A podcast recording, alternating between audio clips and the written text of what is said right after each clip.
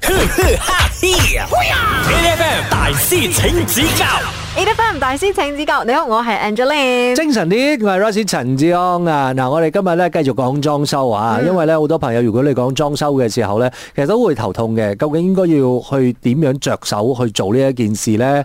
咁我覺得呢樣嘢咧就真係要問翻啲專業人士啦。我哋現場咧就有 H I D Director 啦，啊 Brandon 咧，同埋啊 Market Manager，我哋有 Nicole 喺度。Hello， Hello，早晨，早晨。 Hello，早晨。有啲朋友仔咧，可能就啱啱買屋嘅，其實咧都有諗裝修呢一件事情。可唔可以同大家講咧？譬如講話係 condo 嘅話啦，最平裝修可以去到幾錢咁咧？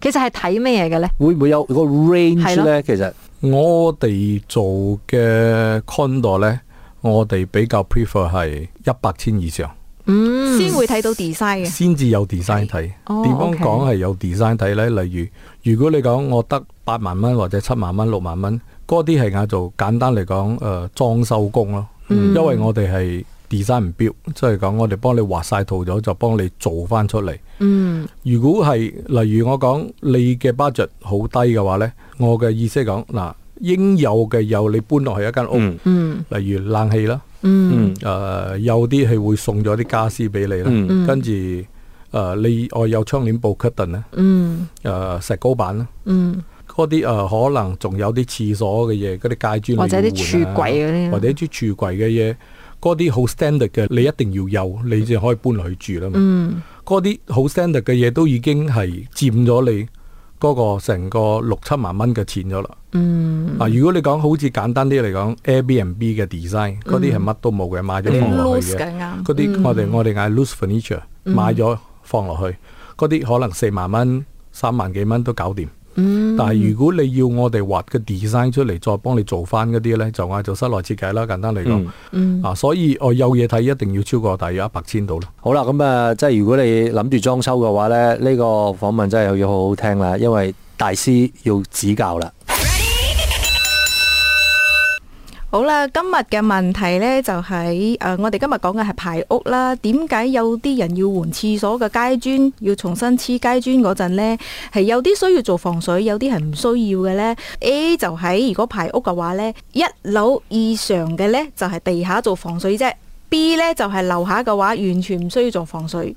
所以 C 呢就係樓上個牆壁同地下都需要做防水，然之後樓下嘅話呢，就係牆壁做防水啫，地下係唔需要嘅。 突然之間覺得好複雜啊下，你知㗎 OK 其實所以 A 嘅話呢，即係講誒一樓以上嘅呢，淨係地下做防水啫，嗯 OK，牆壁係冇做嘅。嗯，所以 B 呢，就喺樓下嘅話呢，係完全唔需要做防水嘅。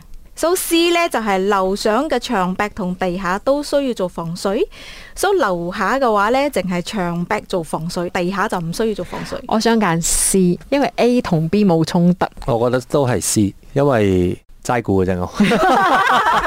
OK，我哋一陣翻嚟咧，就等阿 Brandon 同埋 Nicole 同我哋揭曉嘅答案。 ，H F M 呢個時間呢，我哋就要重複個問題先，因為好複雜。淨係講防水呢家嘢呢，我話通常都係講緊啊，應該做咩做咩啊。即係如果廁所你要換嘅地磚嘅話啦，街街磚磚嘅話啊啦，嗯要點樣做個防水咧？我哋呢個問題呢，我哋要交翻俾 Nicole 聽清楚啊。 OK。A 嘅話呢，所以我哋講緊排屋啦，係一樓以上嘅呢，就係、地下做防水啫。B 呢，就係、樓下嘅話呢，就完全唔需要做防水。 OK，所以 C 呢，就係、樓上嘅牆壁同地下都需要做防水，嗯樓下就係牆壁做防水啫。嗯，我哋嗰啲考換燈嘅心態，我哋兩個都係揀 C 嘅。好，我哋而家即刻嚟睇下跟正最長嗰個答係 案啦，確嘅答案係所以正確嘅答案係 C 啦。啊，啊啱你哋晒啦考換燈嘅心態啱。係嘅。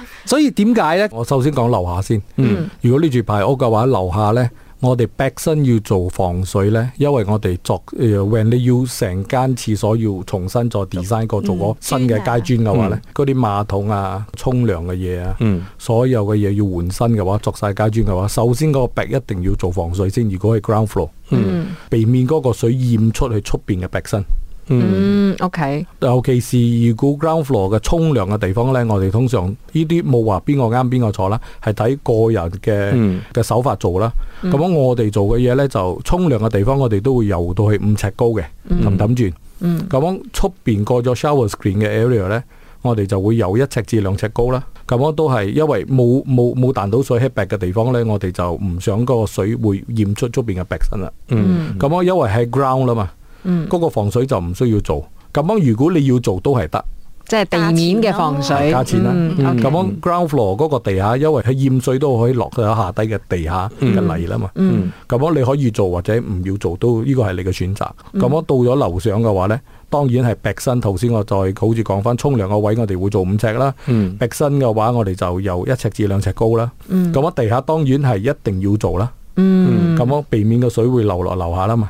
嗯，所以 OK 點解有啲人個屋企啊天花板上高、石膏板上高做咩會滴水？就會流水水種可能會有防水或者可能會有啲水頭嘅嘢做到唔好，所以佢就會滴水啦。都好好經常都有嘅喎，係真係好經好常有常。發生。嗯。通常會過咗好多年後，會有發生啲咁嘅嘢。 O K，咁譬如講話，因為你頭先講係排屋啦嘛，咁譬如講話係 condo 嘅話啦，咁如果我嘅屋頂漏水，可能就係樓上樓嘅，上嘅影響到但你係啦，係我喺屋企做就做到呢一個防水啦，定係其實要上邊嘅人先要做上邊哦兼且你其實如果係誒樓上，你另外一個 unit 樓上，你整到你嘅屋頂嘅話，係佢要負責，係咪係啦㗎？係佢住要住負 condo 責，係要咁樣嘅，係嘅。哦，所以你要負責你樓下嘅人嘅屋頂嘅，啱啦。如果住係啦 condo 嘅話，因為呢個事情發生喺我身上。好一陣翻嚟，我哋再同 Brandon 同埋 Nicole 傾，繼續守住 E F M。 A F M 大師請指教 嗱，繼續落嚟咧，我哋依然有誒呢個 HID 嘅兩位靈魂人物喺度啦，同大家講下究竟點樣做裝修啦。我哋有啊 Director 啊 Brandon 同埋啊我哋 Marketing Manager，早晨早晨有啊 Nicole 喺度，Hello。早晨，hello 你哋係好。啦，咁啊，我哋繼續落嚟都係要傾翻裝修呢家嘢嘅。其實你入行幾耐啊？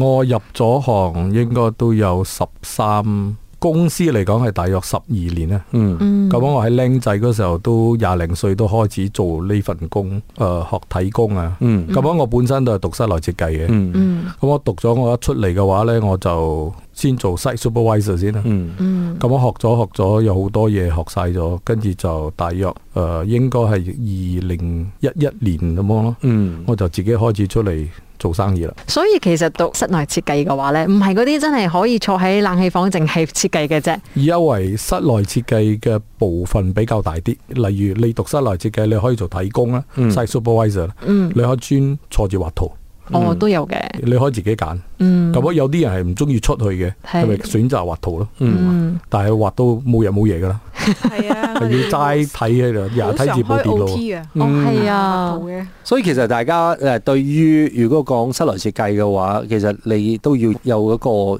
現實啲嘅睇法。因嗯，為如果唔係嘅話，你可能好容易諗錯隔離。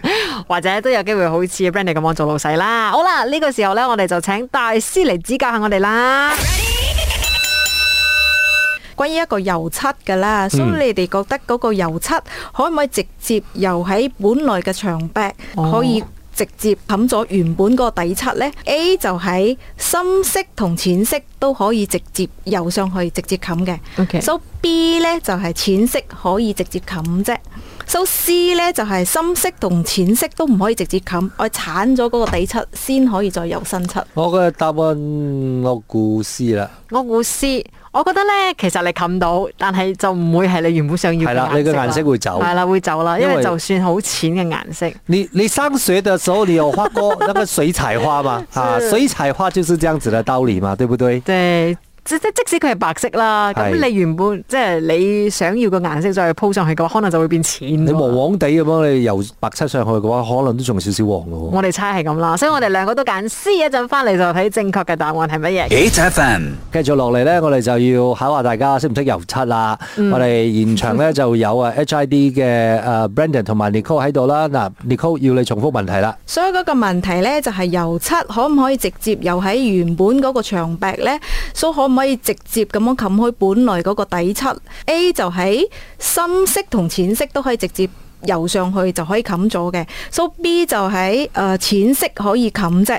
So C 就係深色同淺色都唔可以直接咁樣油上去，要鏟走嗰個底漆先可以油新漆。我同阿姐都覺得係 C 嘅，因為我哋覺得遺產好 重要，鏟咗先，鏟咗先係啦。鏟咗好啦，所以我哋睇正確嘅答案係正確嘅答案案係 A 啊，哎呀，係啊。估唔到係可以直接冚係嘅。係可以嘅。哦，但係例如會唔會話咧？譬如講話原本嗰個長柄嘅漆咧係深色翻少少咧，咁你要冚，可能你就要油多幾嗯層唔會咁咧。嘅，係哦係要油多幾層。嗯例如我講最深嘅色黑色先咧，嗯黑色嘅色，例如我哋會變係白色啦，最淺嘅啦。嗯我哋係可以嘅，只不過油多三浸哦至 OK 四浸就 O K 噶啦， OK，但嗯係唔係需要剷走佢。誒，咁我就想問啦，嗯邊一個嘅成本貴啲咧？即係鏟走佢會用多啲錢啦，定係你用油多幾浸漆用多啲當錢啊？然係剷咗佢啦，哦嗯因為你要要嘥嘅人工。因為人鏟咗可能嗰個牆壁係咪會爛晒咗佢佢爛咗又唔平係咪？又要再 skim coat，skim coat 又一個 cost，哦嗯添嘅意思係哦即係講要攞啲誒石膏粉啊。又哦補再翻補翻返佢佢翻滑去啊，去省啊， OK 省完又再補啊，嗯哦會有呢個過程，所以個人工嗰度就貴咗啦。其實我哋即係聽油漆聽得好多，但係唔知你點樣入？一罐漆幾多錢你都唔知啊！係喎，一罐漆其實幾多而家錢？大概五幾個多 liter 度咧一桶，誒嗯都要百零蚊。百幾嗯做個例如誒，你揀啲灰色啊，嗯依家比較興誒誒嗯興啲灰色啦，睇嗯你深啊定淺啦。嗯，每個顏色嘅，因為有陣時你會見到路邊有好多嗰啲五金鋪咧。嗯係佢哋有好多 brand 就放喺門口啦。點嗯解啊？佢即係佢有代理個 brand，跟住佢有一架機器嘅。 嗯你去到揀顏色嗰時候咧，佢有啲係便貨嘅。嗯，嗯，咁啊，便貨嗰啲咧係大約十八個 liter 咁，好好大。係係係大罐嗰嗰啲啲，便貨已經係有咗嘅，所嗯以便貨有嗰啲咧睇 k i t 落有咗，咁我你一賣嗰啲就比較平啲，因為便貨有咗。嗯你有特別嘅色水，佢就擠落部機嗰度幫你溝出嚟。嗯啊，溝下溝下溝下，有個時間五分鐘或者六分鐘好咗啦，